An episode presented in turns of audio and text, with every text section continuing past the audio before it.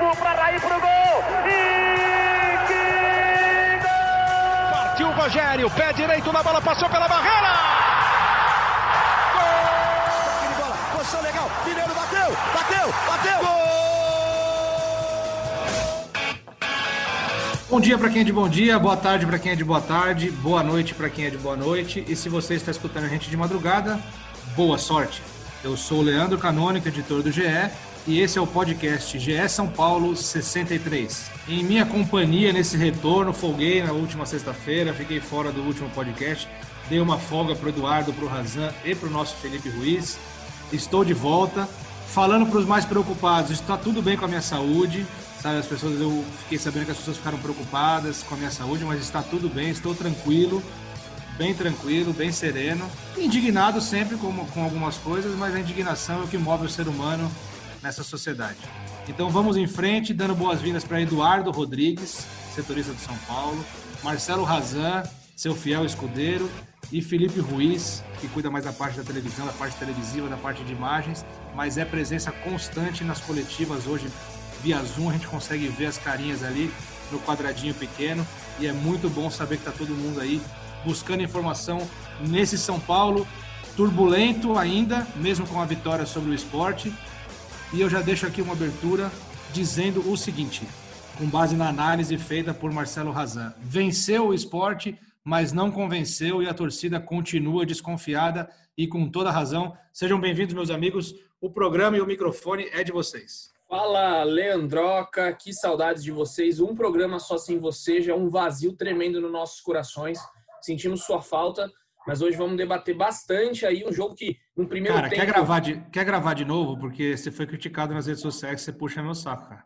Ah, não, eu acho que é um a gente fala aqui que é um podcast verdade, então você ouvinte então, que está tá. ouvindo aí vai então pode continuar. continuar. É, mas vamos parar de puxar o saco do Leandro, viu, Razão? Por favor, obrigado. Então é isso. Temos muito para falar desse jogo aí que o São Paulo fez um primeiro tempo razoável para bom. É, chegou ali a ser momentos muito bons do jogo, mas o segundo tempo foi terrível. É, foi difícil até de assistir um segundo tempo e a gente vai conversar muito sobre isso, que tem coisas interessantes aí desse, desse jogo. Eu ia falar justamente o que o Leandro comentou, que eu, não, a partir desse podcast, dessa edição de agora, que é a volta dele, eu não faço mais elogios ao Leandro, porque foi criticado e eu sou aquele cara 880. Mentira, tudo brincadeira, zoeira. Vou continuar elogiando porque eu não aguento. A volta de Leandro Canônico, o titular deste programa, todos estavam com saudades. Eu vou, inclusive é, me alongar um pouquinho na minha abertura aqui, antes do nosso Felipe Luiz falar. Então, só antes, é, é, é o, só antes, o nosso algodão doce desse programa. Só queria dizer isso. isso. Mas por que algodão doce? Explica para a galera, Eduardo. Um, um, ouvinte nosso aqui, assíduo ouvinte, disse que o Leandro, a gente elogia tanto que ele parece ser um, deve ser um algodão doce, de tão doce que ele é, de tão simpático que é Leandro Canônico. Perfeita definição. Gostei dessa definição. Meus pais me fizeram assim, cara, não tenho culpa. Ele é único, né? Ele é único. É, e aí o, o, James Freitas, com o nome de Jajá Freitas, me mandou uma mensagem aqui na rede social, é, dizendo o seguinte: na última edição do podcast que acompanho todas, o Leandro estava bem nervoso. Já deram losartana para ele? Eu falei: o que é losartana? Ele falou: é para baixar a pressão dele após a péssima partida do tricolor. Estava com receio dele ter um troço no meio da gravação, por isso recomendei, mesmo não sendo médico, uma losartana para controlar a pressão sanguínea dele. Demorei para conferir o podcast. Como o Leandro não participou, a saúde dele deve estar ok para participar dessa semana sem o consumo da losartana. Grande abraço, bom trabalho. Portanto, Leandro Canônico, já tranquilize seus fãs. Seus por falar, por falar em pressão, por falar em pressão, eu quero dizer aqui e informar, informar não, porque é uma opinião que eu, eu quero que ela seja complementada pela informação de vocês. Na minha opinião, mesmo com a vitória do último domingo sobre o esporte, o Diniz continua pressionado no cargo. Com certeza. Não há dúvida disso, né, Androca? Pressão segue no técnico Fernandinho. Você falou do, do Zoom, da, da, forma como a gente faz coletiva. Eu queria mandar aqui uma impressão minha e ver se vocês concordam ou não. É, participei da coletiva do técnico Fernando Diniz por Zoom.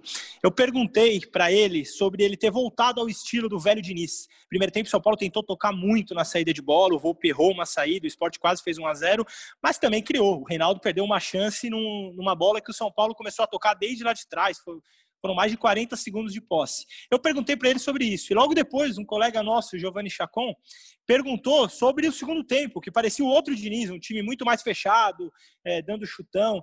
Então, eu acho que após esse período de trabalho do Diniz, que está próximo de completar um ano e oito meses, o São Paulo ainda é muito oscilante, varia muito nas partidas.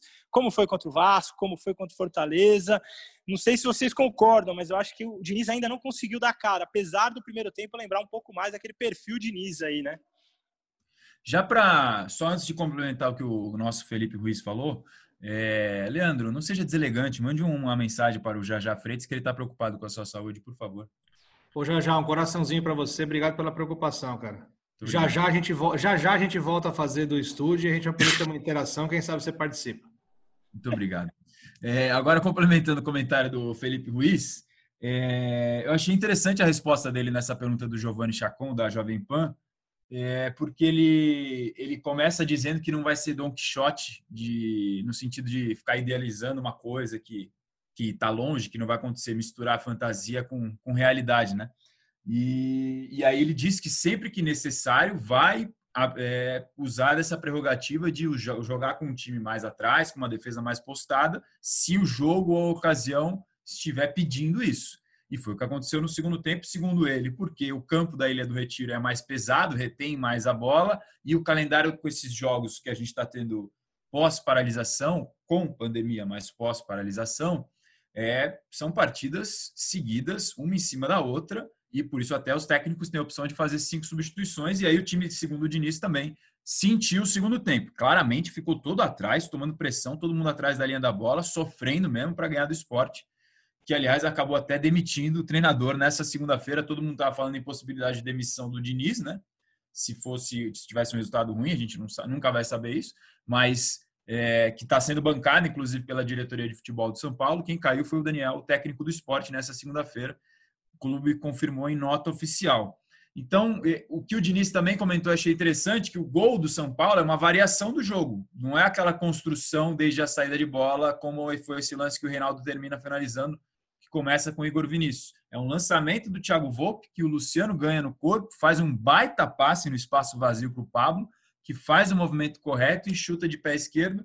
Talvez com alguma dose de colaboração do goleiro Maílson, a bola entra. É, mas é uma variação de jogo. Não quer dizer que ele abriu mão de tudo. Eu acho que é e aí ele cita a estreia dele contra o Flamengo no Maracanã, na qual ele não joga dessa maneira, de passe desde a saída de bola, e cita também o jogo do Fortaleza. Eu acho que tem que ter variações, e é justamente uma das coisas que a gente cobra do Diniz, repertório. Então, para você ter mais chance de ganhar, você tem que saber jogar de formas diferentes. E, e ele falou que o ideal é vencer, o ideal não é jogar como eu acho que está jogando, se é um jogo que vai favorecer o adversário naquela ocasião. Mas eu concordo que o segundo tempo foi muito ruim do São Paulo está é, tá longe de passar confiança. Mas o Pablo falou hoje, no, nessa segunda-feira no Seleção, que o mais importante, o primeiro foco era vencer. Nesse ponto eu concordo com ele.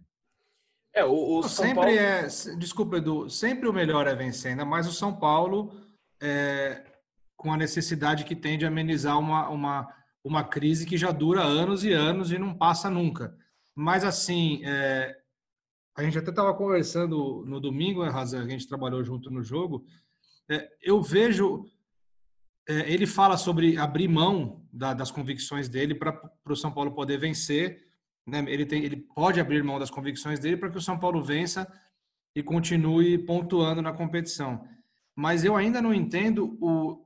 Sabendo que é a característica do time do Diniz, eu não entendo correr os riscos que ele, que ele faz o time correr, como ontem, por exemplo, naquela, na bola perdida do Volpe. Ali, se o São Paulo toma um gol, ele desestabiliza o time inteiro, entendeu? Porque é, o São Paulo já é eu, outra visão que eu tenho.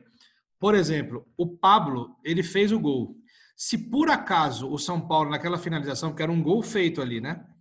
Se ele perde aquele gol, o time já muda completamente, porque o time também tem tido esse problema. Quando perde um gol logo de cara, se desestabiliza porque fica nervoso e aí entra naquele desespero do jogo contra o Bahia.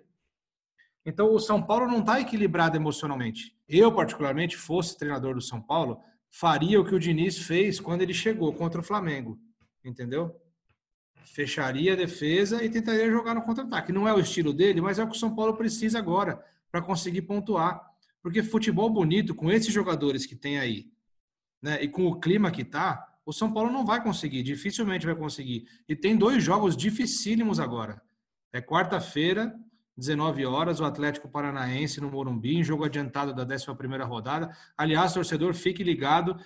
Esse jogo a gente vai acompanhar em tempo real no, grupo, no GE, né, com vídeos exclusivos. Pode ficar ligadinho no GE, que a gente vai acompanhar cada lance.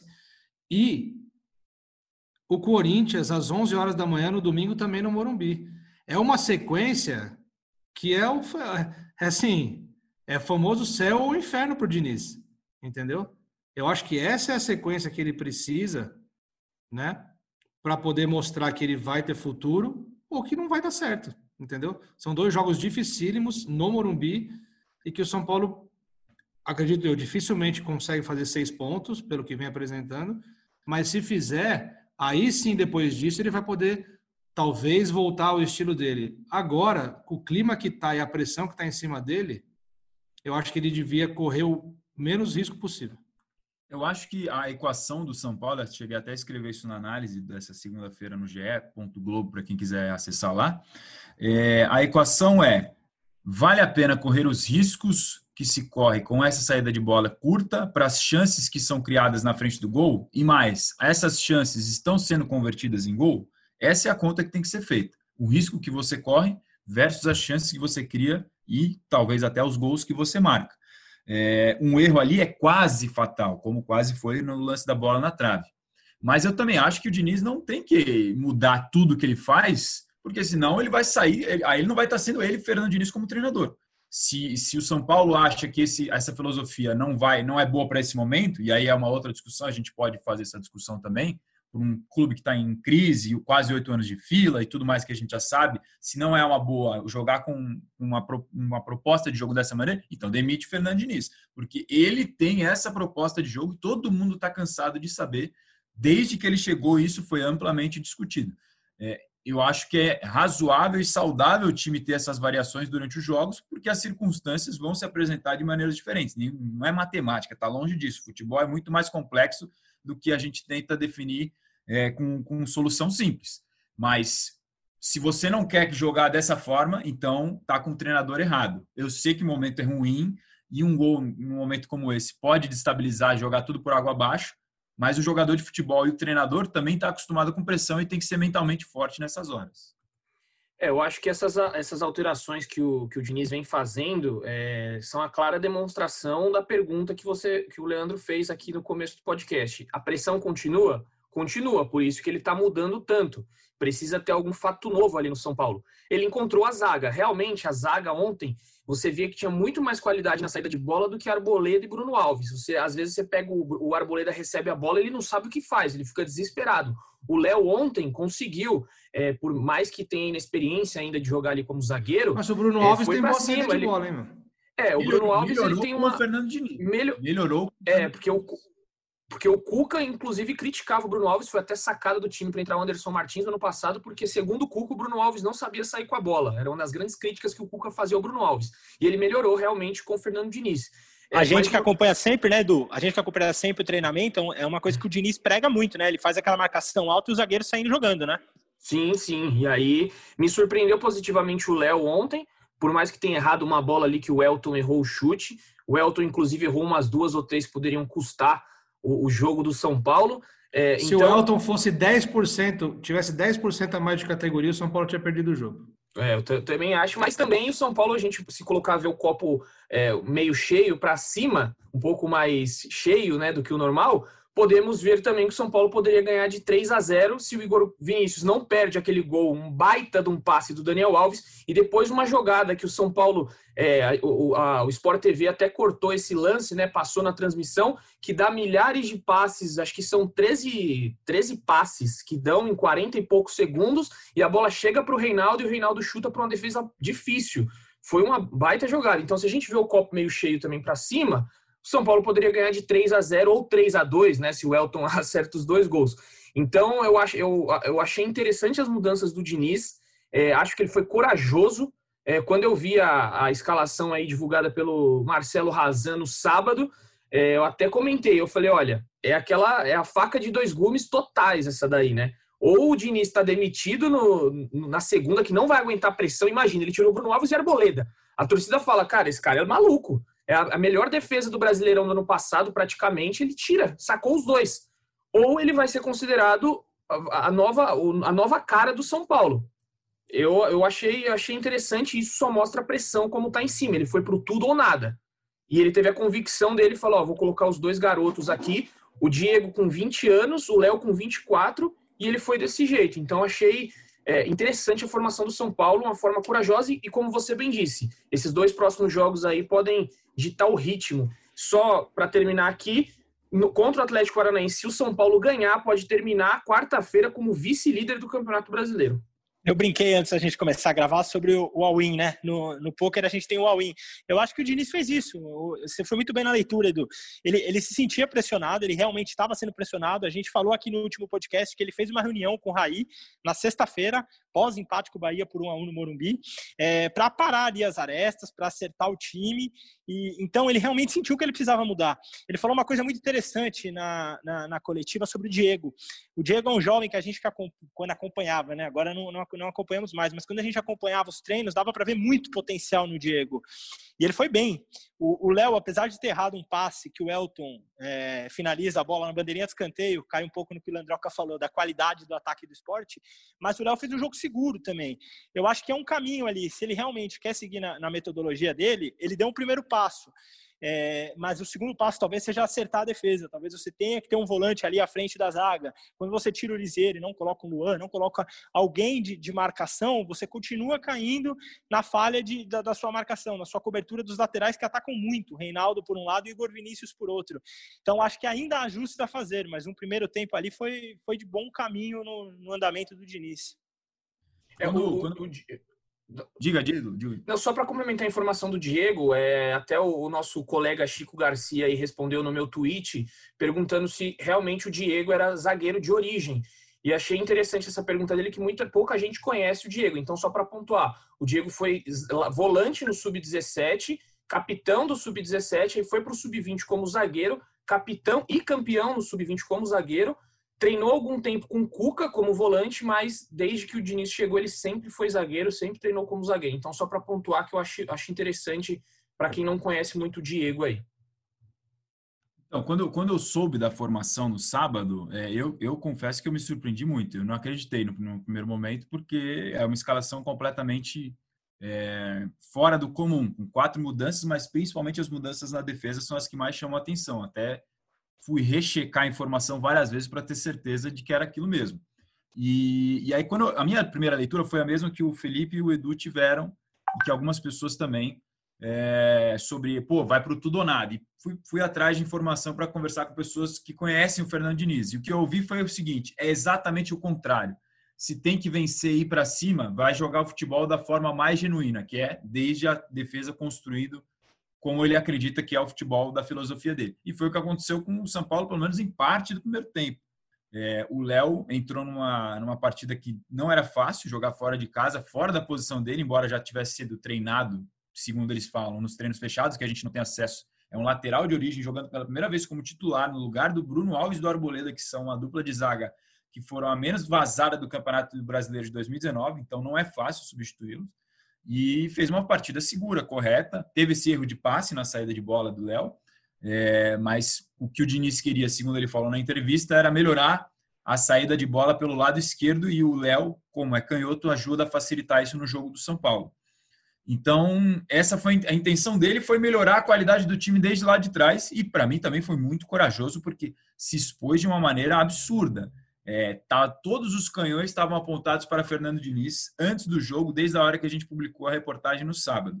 Se o São Paulo empata, não estou nem falando de perde, ia ser um bombardeio de, de crítica para cima dele, independentemente se o time tivesse criado 55 chances com a saída de bola, ou seja, mostrando que teve feito a alteração. Então, a coragem dele foi enorme, ele acreditou na convicção dele e apesar de não ter sido uma atuação boa, não foi, foi longe disso. Segundo tempo foi realmente muito ruim do São Paulo.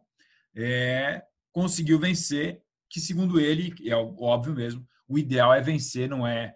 O que ele acredita é que jogando bem está mais próximo de vencer, mas o São Paulo nem está conseguindo jogar bem e nem está vencendo também com, com, com alguma facilidade. Está sempre sofrendo quando vence, venceu sofrendo Fortaleza por 1 a 0 venceu o Sport sofrendo por 1 a 0 e nos outros jogos derrota sofrendo muitos gols. O mínimo de positivo é que conseguiu parar de tomar gol mais uma partida. Nos últimos seis jogos antes desse do Sport tinha tomado gol em cinco. Agora mais um jogo sem tomar gol, mas teve bola na trave. Então o São Paulo ainda é um time que não passa confiança e ainda é um time muito vulnerável. E é isso que preocupa, né, Razan? Porque para o torcedor, é, eu concordo que o importante é vencer. Tem que somar, não importa como, tem que vencer, né? Mas o torcedor que conhece, que está acostumado a acompanhar o São Paulo dos últimos anos, ele sabe que é, o time está fragilizado a um ponto de que não, não, não passa nenhuma confiança de que tudo bem, ah, jogou mal, mas ganhou. Mas é que sim, jogou mal e correu o risco de tomar um empate ou até a virada. Né? Não é que jogou mal e, se, e ficou seguro ali, foi uma vitória tranquila. Não, foi no sufoco.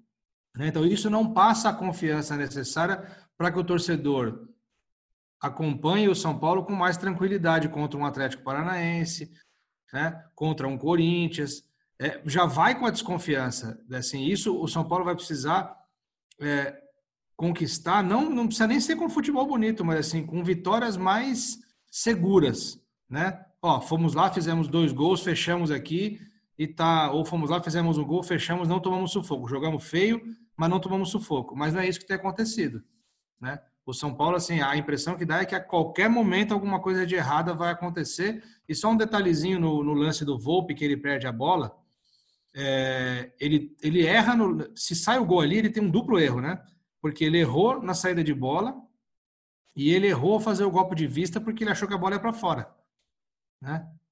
Então, assim. É, é o golpe um... de vista acho que é até pior, né, Landroca? Porque é. um erro de passe, ele acontece. O golpe Sim. de vista é uma bola muito longe, assim, né? Uma bola Sim. chutada do, do, meio da rua, como a gente fala. É, é, difícil aceitar um golpe de vista ali se essa bola entra, né? Exatamente. Segue aí, Edu. Não, é só, só uma, uma coisa que eu refleti ontem, né? É, vendo as redes sociais. O torcedor do São Paulo hoje é bem isso que você falou. Ganhamos do esporte, beleza. Putz, mas na quarta-feira tem o Atlético Paranaense, o Diniz nunca ganhou contra ex-clubes dele. E domingo já é o Corinthians. Ah, é, é, é a cartilha perfeita para tudo dar errado. Então, o São Paulino, é, pela sensação que a gente tem nas redes sociais, é isso, né? Ganhou, bacana, mas ferrou porque os dois próximos jogos a gente vai perder não, não tem a mínima esperança mais o, o torcedor São Paulino. Por conta, é, e tem o direito, né? O torcedor tem o direito de estar tá sim, porque vem se machucando aí com eliminações, com decepções. 2018, o São Paulino ganhou o primeiro turno e falou: putz, esse ano vai. De repente, tudo foi por água abaixo, quase não se classifica na Libertadores. Enfim, esse é o São Paulo que a gente tem que debater aqui toda semana no podcast. Teve um, um, ouvinte nosso aqui que, que ele marcou a gente numa mensagem, é o Marcos Vinícius.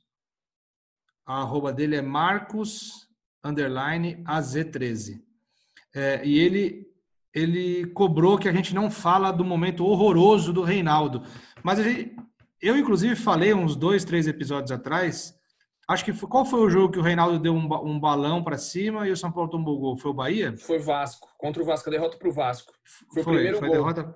Então, ali a gente criticou bem. E o Reinaldo realmente, ele está numa fase que não é das melhores. Assim, ele está com, assim, não sei se é falta confiança ou se ele está um pouco perdido ali. Ele continua sendo um jogador que aparece bastante no ataque. Ontem ele teve, no domingo ele teve uma chance importante, né? Mas ele realmente está abaixo. Assim, o, o, o Marcos tem razão na observação dele, embora a gente tenha falado outras vezes aqui mas é, ele está num momento ruim. Está num momento que não. E uma coisa que a gente sempre comenta aqui do Reinaldo é que ele, você pode reparar, ele cria caso em todo jogo, né? Com um, um adversário ou com a arbitragem. Ele não parece um cara tranquilo assim. Né? Ele, Tomou amarelo de novo nesse jogo, né, Leandro? É difícil é. ter um jogo de São Paulo que o Reinaldo não toma o amarelo é. dele, né? E ele cria uma, uma situação ali que às vezes prejudica o time, mas vamos, vamos continuar acompanhando. É, eu, eu vejo o Reinaldo há muito tempo é irregular. Ele faz um jogo bom, outro jogo ruim, um jogo bom e assim ele vai alternando.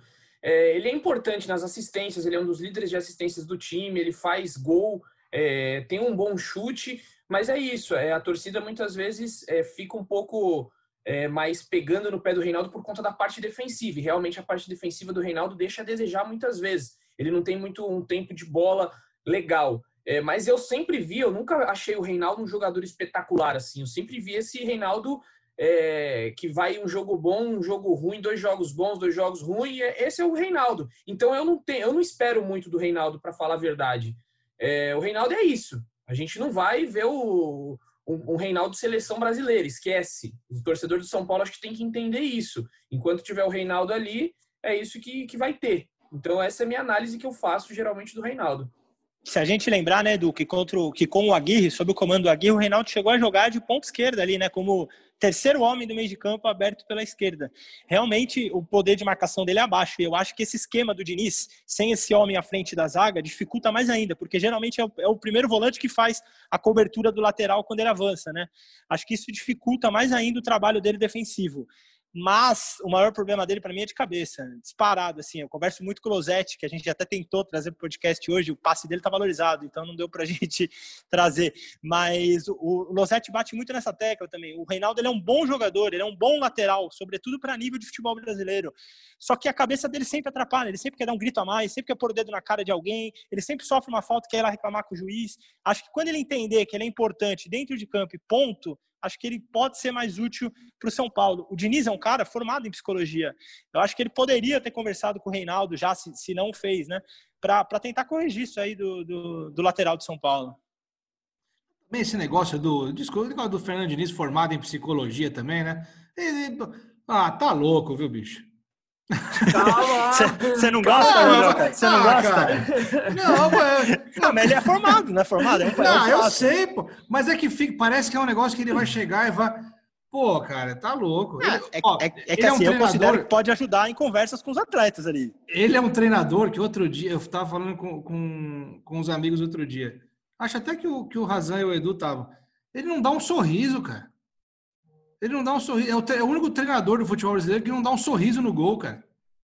E não é de agora, é de sempre. Entendeu? Eu, eu comecei a reparar isso depois que você falou. E é, uma... até os mais carrancudos aí, tipo, você pega Filipão, é, sabe? É, os caras sorriem no gol, sabe, cara? Ficam felizes, pô. Ontem, no domingo, o gol do Santos, o Cuca ficou felizão, cara.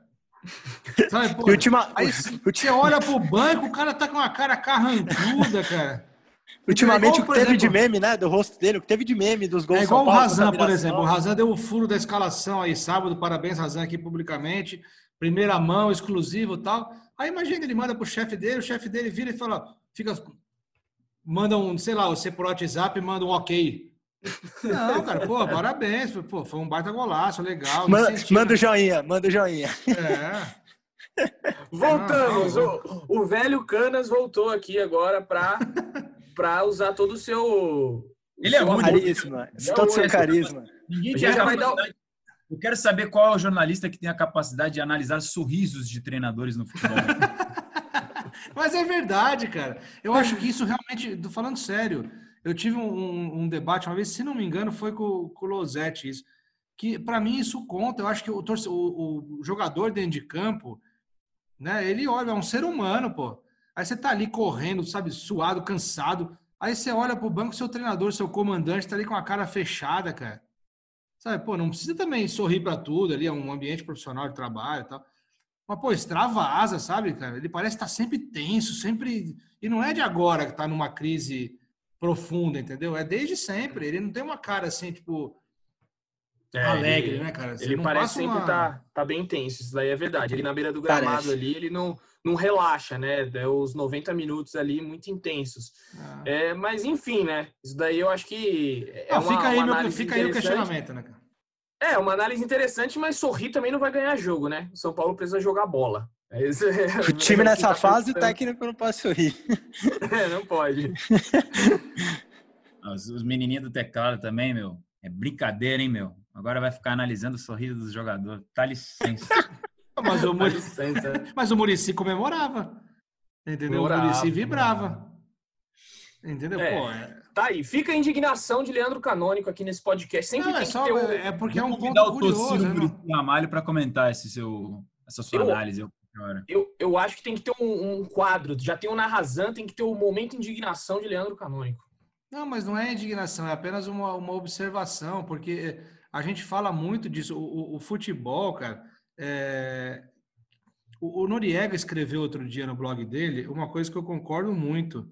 É, Eu vou até procurar aqui e ver se eu acho um, um trecho para a gente falar mais adiante, enquanto vocês vão falando depois aqui, eu vou, vou procurar.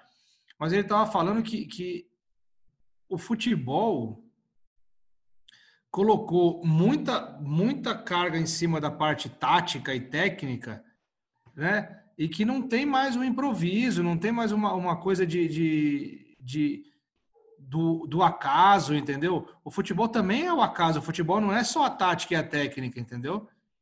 Às vezes um gol vai sair, não é, não é uma coisa é, super truncada, super, super, é, tá me fugindo a palavra aqui agora, mas não é, não é só estratégia, não é robotizado, entendeu? O André Rizek estava falando sobre isso no, no Seleção Sport TV. É, eu vou procurar o texto aqui, mas eu concordo muito com isso. Citando uma coluna do Tostão, falando que o futebol, o que decide o futebol é a qualidade dos jogadores, é a ação deles dentro de campo, que tem muita gente que prioriza tática, técnica, exatamente isso que você está falando. Que, Total. Fute... Mas que no fim é a qualidade e a ação dos jogadores dentro de campo que faz a diferença e às vezes até uma desobediência ao treinador, por que não? Total. Seguindo nessa linha aí, futebol é reflexo de vida, né?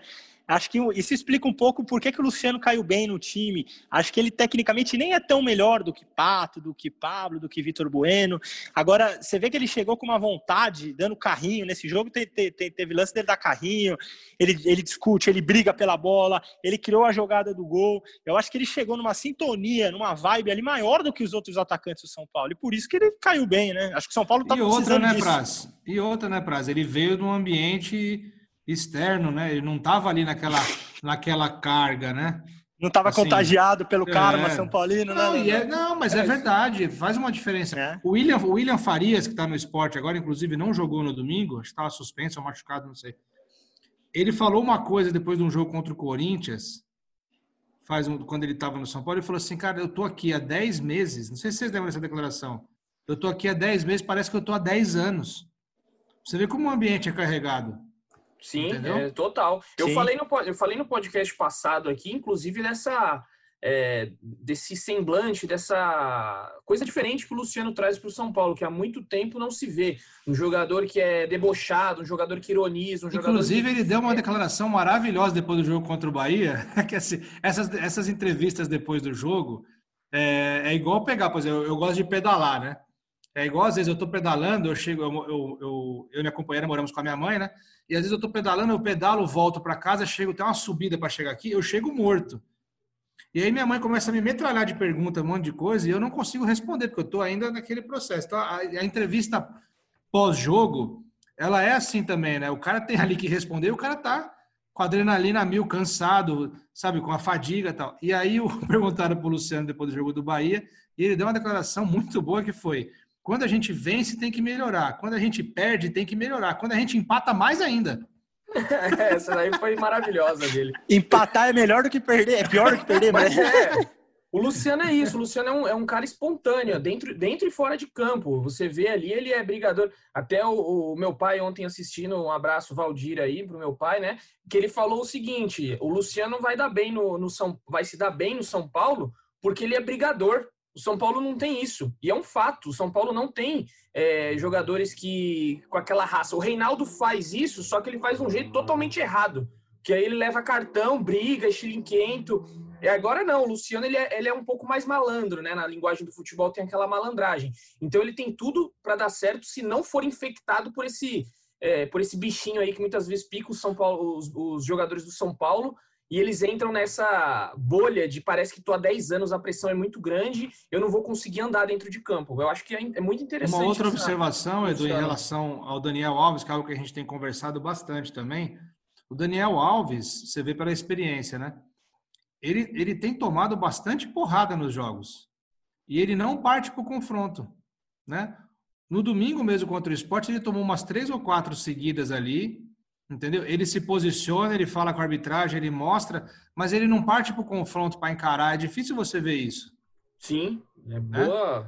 As suas É análises você- assim de, de pessoas estão bem interessantes hoje, cara. De humor. Mas é a, né? E cu- só- é a é a cultura do cara que jogou lá fora, né? Que não É, reclama e tanto. Só, e só fazendo uma, uma, uma, uma justiça aqui, eu falei da coluna do Norie- do Noriega, é que a coluna do Noriega que eu li, ela cita o Tostão, como o Rizek também citou o Tostão, Razan. Ele fala justamente isso, mas o- ele faz em cima do que, o, do que o Tostão falou nessa linha, do futebol ser muito robotizado, e ele usa até um termo aqui, o taticismo. É isso. É um termo que ele pega emprestado aqui do, do Tostão. E aí eu acho que isso casa. Só uma observação em cima do que o Leandroca pegou, que eu puxei aqui. É, ele falando das faltas recebidas do Daniel Alves, ele foi o jogador que mais sofreu falta do São Paulo. Na, na verdade, no jogo inteiro. Foi o jogador que mais sofreu falta em Sport 0 São Paulo 1, sofreu cinco faltas e foi o jogador que mais acertou passes na partida. Qua- 47 passes corretos do Daniel Alves, sendo um deles aquele que o Edu destacou, deixou o Igor Vinícius na cara do gol. Então é sim um jogador que toma pancada, o número comprova, foi o jogador que mais sofreu falta e sabe lidar com isso. E eu acho que ele tem um pouco desse perfil que o Edu estava citando do Luciano também. É um cara que se indigna no campo toda hora, está reclamando principalmente dos companheiros quando os caras erram. É um cara que está toda hora querendo vencer, não à toa é o maior vencedor da história do futebol. Acho que ele ajuda a contagiar nesse sentido e ganha um aliado nesse sentido também, que é o Luciano, com uma característica um pouco diferente, mas é um cara também que, que é brigador no bom sentido. Hein, Raza? Não sei se é. vocês concordam, mas eu acho esses números um pouco enganosos. Eu achei, eu achei um jogo abaixo do Daniel Alves. Achei que ele errou uns 3, 4 passes na saída de bola ali determinantes. Achei que em determinado momento ele não participou tanto do jogo. Não sei se vocês concordam, mas a minha análise e a, e a, e a torcida São Paulina, às vezes, meio que compartilhou de- dessa, dessa opinião, de que ele não foi tão bem no jogo. Não sei o que vocês acham. É, é que eu tô vendo talvez o Daniel Alves hoje mais como um- o carregador do piano ali. Então ele tem que estar tá, tá fazendo meio que um faz tudo e às vezes ele não aparece tão tanto para definir jogadas. É, não sei, eu, eu vi um, um jogo até regular dele, mas só, só rap- rapidamente para a gente discutir isso do Daniel Alves depois, é, falar só, eu acho que o, a- caso do Luciano se encaixa muito bem nisso daí que vocês falaram do Tostão, de ter um pouco de, é, de ter a sua personalidade ali, às vezes partir para cima. Você vê o chapéu que o Luciano deu ontem no campo defensivo, ele não teve medo, foi para cima ali, deu um chapéu, é, tem irreverência, coisa que no São Paulo não tem muito. Você pega ali o, o Igor Gomes, que era um jogador que tinha a sua habilidade, que partia para cima, hoje o Igor Gomes se limita a dar passe para o lado. Ele não tem nada de diferente hoje em dia. Porque talvez essa pressão que ele carre- carrega para si acaba atrapalhando, ele não tem o diferente. Por isso que foi para o banco de reserva. Bom, talvez, Edu, talvez a, a, a esperança que eu acho que o torcedor do São Paulo pode ter é na declaração do Diniz ontem de dizer que ele admite sim abrir mão das suas convicções quando o São Paulo precisar vencer. Porque eu acho que o Diniz trouxe ao São Paulo. O São Paulo, antes da paralisação do futebol por conta da pandemia, era um, depois totalmente outro. E, e o, o São Paulo tinha um estilo de jogo, estava consolidado, estava jogando bem. Mas o que eu acho que o Fernando Diniz trouxe para o São Paulo, e eu não acho.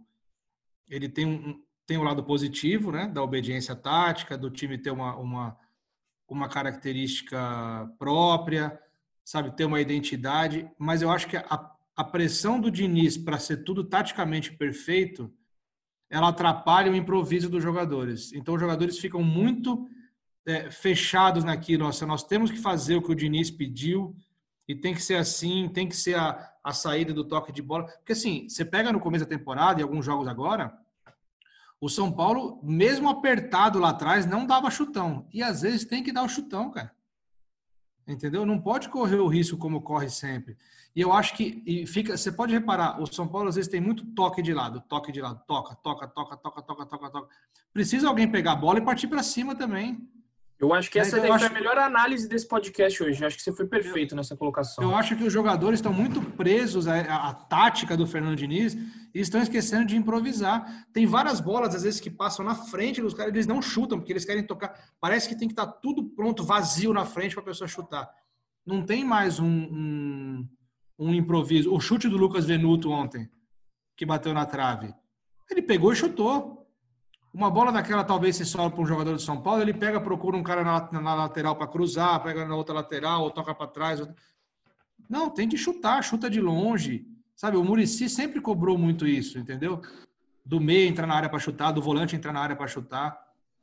Então eu o Tietê, que... né, Landroco? O Tietê do Palmeiras chutava de fora da área direto. Pois no jogo é. contra o Vasco, o Tietê teve duas bolas limpas na frente do gol e não chutou. Parece que Concordo. falta aquela confiança mesmo, né? Concordo. Falta aquela, é. aquela vontade de fazer o diferente ali, o improviso.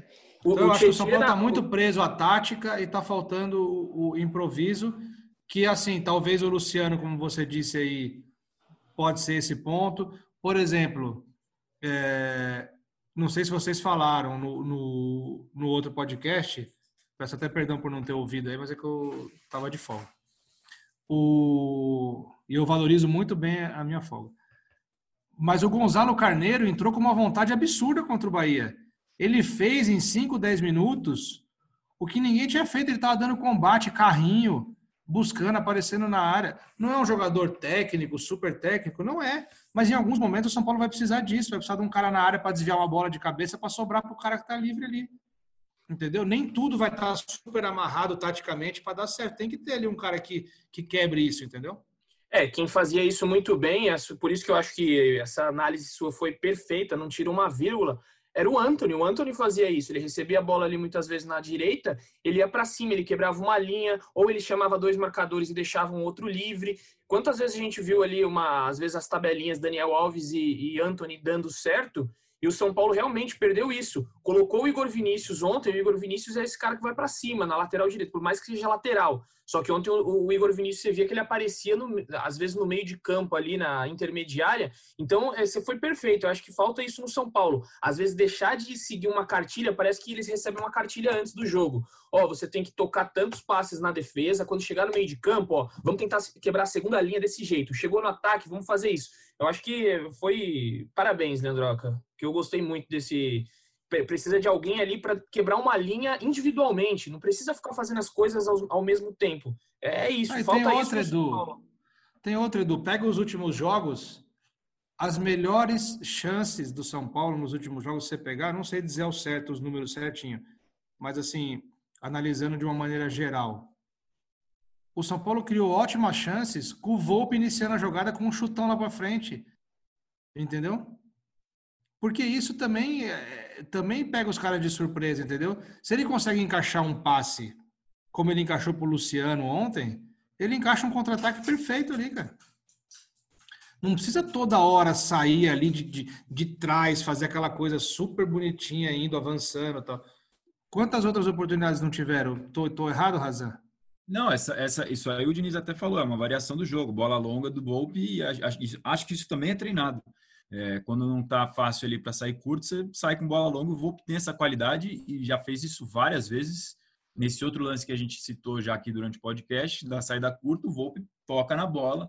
E aí, Igor Vinícius, Tietê, Luciano fazem uma triangulação. O Igor Vinícius sai com uma avenida para avançar na frente dele. São Paulo chega com 4 contra 3 na, na, na frente. O Reinaldo finaliza o goleiro do esporte espalma. Ainda sobre o que o Edu comentou do Luciano, eu acho que é o improviso que vocês falaram que o Anthony tinha e dificilmente tem outro com essa característica no, no elenco, e a confiança. O cara tá de fora, o time do São Paulo não tem confiança, claramente, para algumas jogadas, e o cara que chega de outro ambiente está zerado, como vocês falaram, tem confiança para arriscar. E no futebol, confiança conta muito. Se o cara não tem a confiança para dar um, um, chute de fora da área, um drible, ele vai preferir o passe de lado, que é a jogada mais fácil. É, talvez isso também interfere um pouco no, no, no que o São Paulo está rendendo dentro de campo. Agora, Razan, dando seguimento aqui ao nosso debate, o que o torcedor quer saber? O time será mantido para quarta-feira contra o Atlético? É uma boa pergunta. O Diniz foi perguntado isso sobre, pelo Eduardo Afonso da ESPN na abertura da entrevista de depois do, do jogo de domingo, mas não chegou a, a desenvolver essa resposta da segunda pergunta. A gente costuma brincar que quando faz duas e uma na coletiva não, não costuma dar muito certo, né? Mas a gente só tem aquela oportunidade, então a, o microfone, entre aspas, não vai voltar, agora é tudo virtual. É, é, a dúvida. Agora a gente vai esperar, tem que, tem que esperar esses treinos desta segunda e terça. Na verdade, dessa segunda nem deve mostrar muita coisa, né? Porque treino de representação é, é só regenerativo. O treino que define provavelmente é o de terça-feira, com portões fechados claro, como sempre. É, é, a dúvida. Não sei se, se ele vai manter pela característica do adversário, pelo, por ser um jogo em casa. é um adversário mais qualificado, está brigando na parte de cima da tabela. O Atlético Paranaense é bom time, ele conhece bem. É uma dúvida, não, não tenho essa resposta neste momento. Muito bem, lembrando que o São Paulo enfrenta o Atlético Paranaense em jogo adiantado da 11 rodada. Aquele jogo adiado contra o Goiás da estreia da primeira rodada ainda não tem data, né?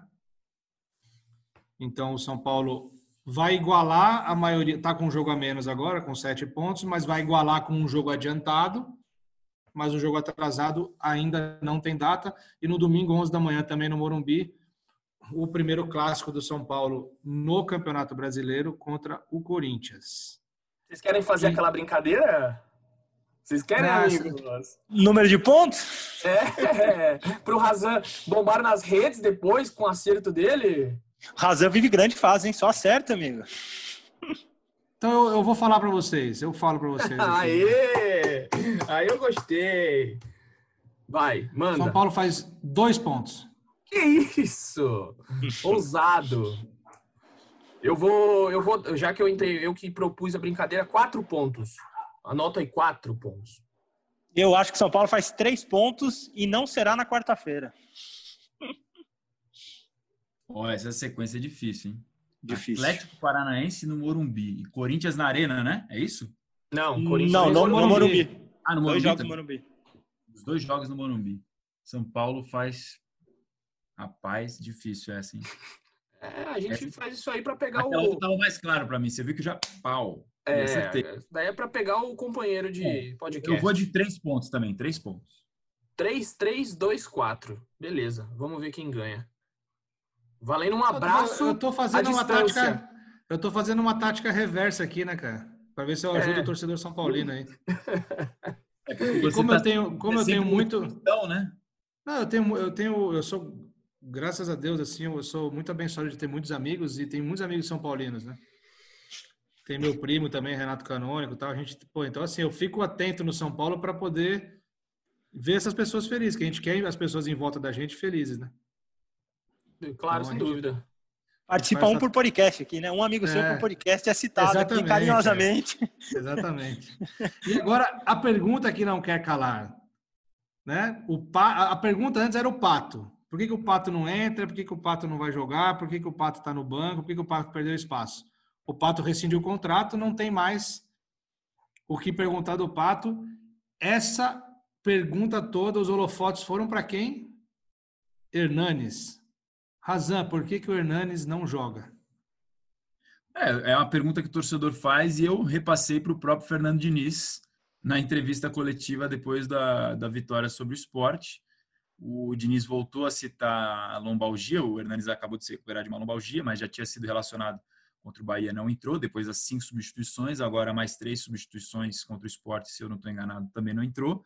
E aí ele disse que o Hernanes está se preparando, está melhorando e que a partir de agora, a qualquer momento, pode, pode começar a entrar no time, que ele está ajudando nos treinamentos. Vamos ver nesses próximos dois jogos. São dois jogos duríssimos: Atlético Paranaense e Corinthians. É, acho que você. É um, são jogos que o Hernandes conhece bem, jogos pesados, ele está acostumado com esse tipo de jogo. Em jogo assim, a gente sabe também como bola parada é importante. E o São Paulo, não lembro de ter um, um grande batedor de bola parada sem ser pênalti, que é o Reinaldo. Vai bem nos pênaltis o Reinaldo. É, mas o, o Hernandes nessa bola parada de falta, principalmente frontal, ele é muito bom, com as duas pernas, inclusive. Em 2017 fez gols assim pelo São Paulo foi importante naquela campanha. Se no, tecnicamente ele não está bem mesmo, de repente, numa bola parada, pode decidir um jogo para o São Paulo. Eu só não sei se o estilo de jogo do Hernanes consegue ser adaptado ao estilo de jogo do Fernandiniz e vice-versa. Esse que eu acho que é o grande desafio é, para conseguir encaixar o Hernanes nesse time do São Paulo. Que ele tem qualidade, todo mundo sabe. Que ele tem possibilidade de ser titular nesse time do São Paulo, ainda mais com tantas mudanças que estão acontecendo, também acho que tem possibilidade. Porque já jogou o Lisieiro, já jogou o Igor Gomes, agora está jogando o Gabriel Sara, entrou o Luciano numa outra posição. Então, possibilidade para Hernandes, é claro que tem, ele tem que estar tá entre os, os jogadores ali na fila, ele não pode ser posso, a última. Eu posso te interromper um minutinho? Deve, deve. Só para. Tá, assim, não, é, não é indignação, não, é apenas uma, uma coisa. Eu acho um absurdo um técnico A não ser que o Hernanes tenha algum problema físico muito sério que a gente não saiba. Eu acho que não é o caso. Eu acho um absurdo um técnico ter um jogador da qualidade no, do, do Hernanes no elenco, com a identificação que o Hernanes tem com o São Paulo, e existir essa situação de ah, é um jogador que não se encaixa no estilo de jogo do treinador. O Hernanes, ele tem qualidade para se encaixar em qualquer estilo. Senão, o treinador tem que achar algum momento para ele entrar no campo, porque ele faz a diferença. Num chute de fora da área que o São Paulo não tem, num drible perto da área que o São Paulo não tem, num, numa qualidade de passe que o São Paulo, tirando o Daniel Alves, o São Paulo raramente tem, porque o Igor Gomes, como acho que foi o Praz que disse, abdicou de ser um, de ser um, um, um meia mais agudo. Então, assim, eu acho um absurdo o Hernanes não ter espaço. Ele não precisa ser titular. Eu também acho que ele precisa ter mas, espaço. Mas ele não ser nenhuma opção para o segundo tempo, entendeu? Aí Somos eu acho unanimidade. Que, assim, eu acho que também eu, acho eu acho que que, ter mais espaço. É, eu acho que o treinador, ele assim, não dá para um treinador chegar e falar que o Hernandes ah, não se encaixa no meu estilo de jogo. Não, ele não falou isso, eu que é. disse. Não, não, eu tô, eu tô dizendo de maneira não. geral. Assim, o cara tem que encontrar uma forma dele jogar. Ontem Mas assim, ele, ele, ele, falou, ele falou da lombalgia, o Felipe Brizola esteve aqui com a gente no último podcast, e o Brizola falou uma coisa que é verdade. Se relacionou o cara para ir pro jogo, não tem essa. Tem que colocar para jogar, nem que seja 30 minutos. Se o cara tá no banco ali, ele é porque ele tá apto a jogar. Então, esse negócio, ah, veio de uma lombalgia. Então, não leva para Recife. O cara viajou para Recife para falar, ah, não dá para ele jogar, tá com a lombalgia. E aí eu pergunto para vocês, quem do São Paulo hoje, no elenco, chuta tão bem quanto o Hernanes? Não tem, não tem. Não tem, não que chuta, tem. Que chuta com as duas pernas. Não tô falando que ele tem que ser titular. Eu nem acho que ele tem que ser titular. Eu acho que ele é uma peça, ainda mais com cinco substituições, ele é uma peça fundamental para o São Paulo no segundo tempo. Então, ele tem o chute com as duas pernas, ele tem uma qualidade de passe impressionante, ele sabe marcar, né? experiência, e ele dribla. Ele tem uns dribles curtos que ele faz quando ele está jogando mais de meia, e aí o pessoal que entende mais de tática pode me corrigir se eu estiver errado. Porque eu sempre lembro aqui que eu não entendo nada de tática. Eu olho ali, observo muito o ser humano. Mas assim, ele tem um drible, ele tem uma coisa que ele, ele consegue num corte aqui, ele consegue abrir uma jogada, ele consegue clarear a jogada. Então, assim, eu acho uma falha muito grande do Fernando Diniz, salvo se tiver alguma outra situação que a gente não saiba. Mas, assim, levou o Hernanes para jogar com cinco substituições e você não colocar o cara, sei lá, eu acho até um certo desrespeito com a história dele no São Paulo. Rapidinho, Landroca, corroborando com o que o Raza falou, ele fez a pergunta para o Diniz agora, é, é, pós esse último jogo contra o esporte. Eu fiz exatamente a mesma pergunta após jogo contra o Bahia. É, depois que eu fiz a pergunta, uma pessoa do São Paulo falou para mim algo parecido com isso que o Raza falou, que, que o Diniz deu muitas oportunidades para ele, até citou aquele momento que a gente cobriu o São Paulo em Araraquara, que o São Paulo fez dois jogos seguidos lá, contra Palmeiras e contra Ferroviária, e que ali o Diniz esperava até é, uma, uma afirmação dele no time titular, é, e, ele, e ele achou que o Hernandes não correspondeu. Mas o, o Hernandes, fez gol contra a Ferroviária. Mas ele fez gol, o Hernandes fez gol Exato. contra a Ferroviária. Como é que ele não correspondeu? Gol, gol dele Foi... gol dele do Arboleda. Gol dele do Arboleda. Fez gol. Estranha essa colocação. Mas eu ouvi dessa pessoa que aquela sequência que aquela sequência ali de vários jogos seguidos, é, o Hernandes não conseguiu se fixar no time. Eu não concordo também. Mas na verdade o Hernandes só perdeu, só perdeu, ele só perdeu o lugar porque o Igor Gomes voltou da seleção pré-olímpica. Ele sairia do time de qualquer jeito. Então, não sei, essa, esse discurso aí, ah, foram aqueles jogos ali de sequência. Será que se, se ele tivesse é. bem, o Igor Gomes voltasse, o Hernandes seguiria de titular? Eu duvido. É, não sei, não sei. Vai aí dependeria do nível que ele estivesse apresentando. Eu realmente acho que ele não estava muito bem. Mas daí a você nem ser utilizado e não estar tá entre as cinco substituições de um time que depende de um cara de bola parada, de um cara experiente, realmente não tem muito sentido, né? Hernanes, um dos poucos jogadores que eu vi cobrar falta com a perna direita e a perna esquerda com a mesma perfeição. Era só esse meu. Fez gol, fez gol assim, inclusive, né? O, Fez no mesmo um jogo. jogo na Juventus, ele bateu uma falta com a perna direita, fez gol, bateu outra falta com a perna esquerda, fez gol. fez gol, exatamente. Uma no primeiro tempo e uma no segundo. Muito bem. Mais alguma informação, amigos? O que vocês têm para trazer aqui para o torcedor São Paulino que acompanha o GE São Paulo? O, bom, já, já as considerações finais? Por favor.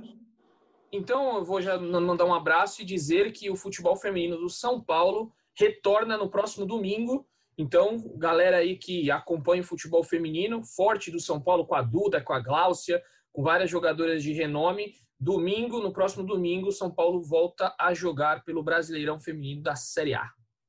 Queria e um fazer beijo uma- a todos. Desculpa, interrompi o beijo, o abraço do Edu. Queria fazer uma correção rápida e um, um adendo que o Edu pode complementar também. É, no- na última edição do podcast, eu falei que o Santos ia voltar, o Cuca ia voltar ao São Paulo brincando, porque o Santos poderia treinar no CT da Barra Funda. Isso acabou não acontecendo, era uma previsão que não se confirmou. O Santos acabou treinando no hotel onde estava concentrado aqui em São Paulo, porque teve clássico no Morumbi entre Palmeiras e Santos. Palmeiras venceu por 2 a 1 E um adendo que eu queria que o Edu informasse, porque ele escreveu até a reportagem.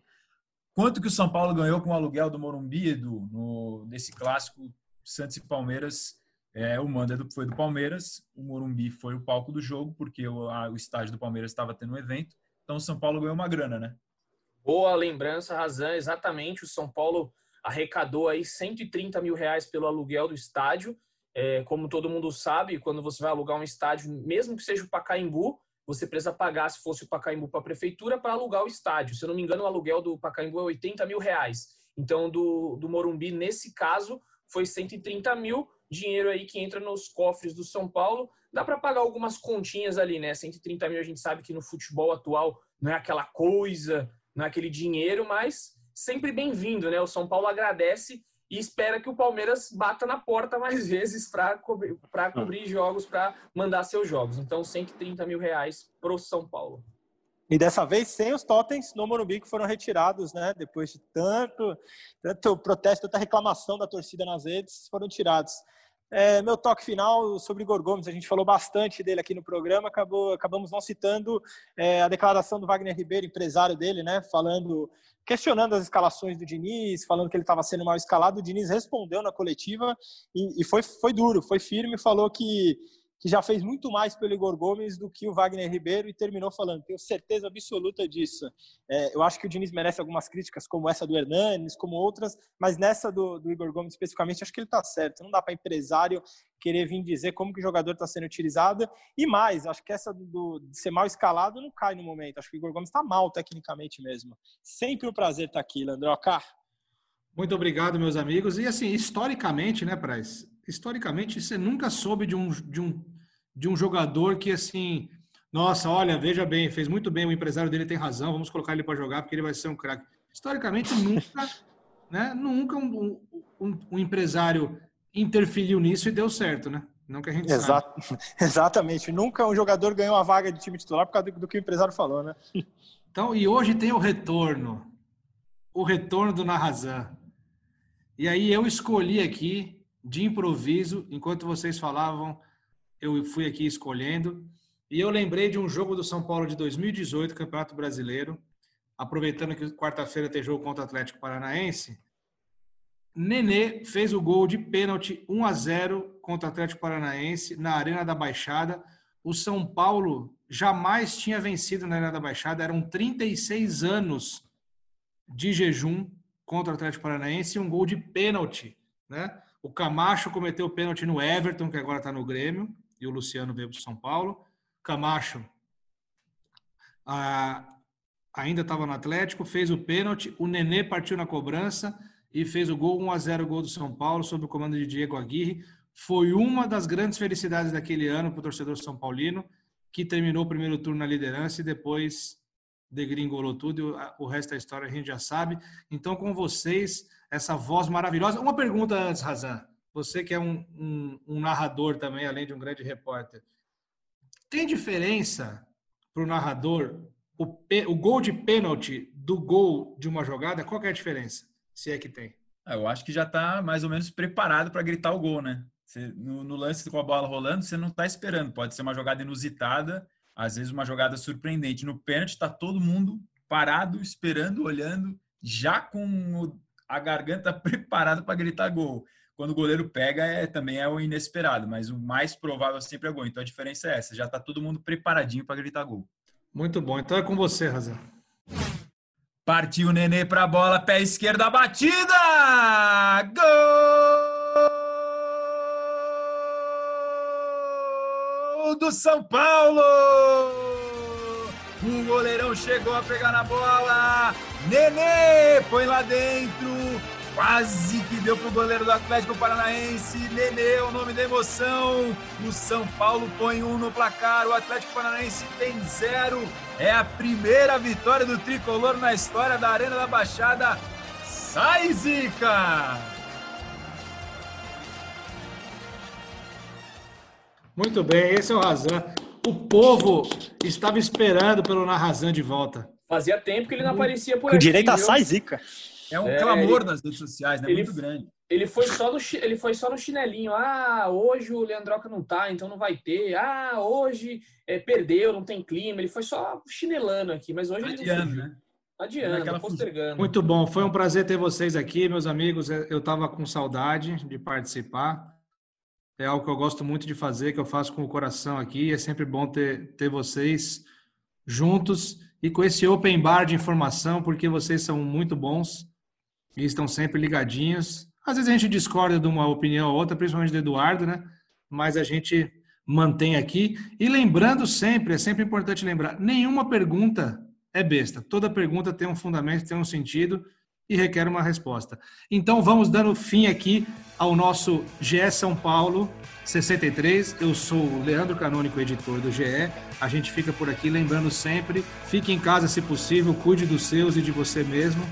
Máscara, álcool em gel e distanciamento social vão nos ajudar muito no combate a essa pandemia e torcer para os nossos cientistas e para os cientistas do mundo todo mandar uma boa vibração, já que a gente falou muito de, de coisas humanas hoje, mandar uma vibração muito boa para todos os cientistas do mundo para que essa vacina possa ser encontrada o mais rapidamente possível e a gente possa voltar à nossa vida e quem sabe um pouco mais de empatia no coração, que é isso que falta ao mundo, né? A gente tem que ter empatia e tem que se colocar no lugar do outro. Então a gente fica por aqui para escutar o podcast GE São Paulo é em ge.globo podcasts e nas plataformas de podcast como Apple, Pocket Cast, Spotify.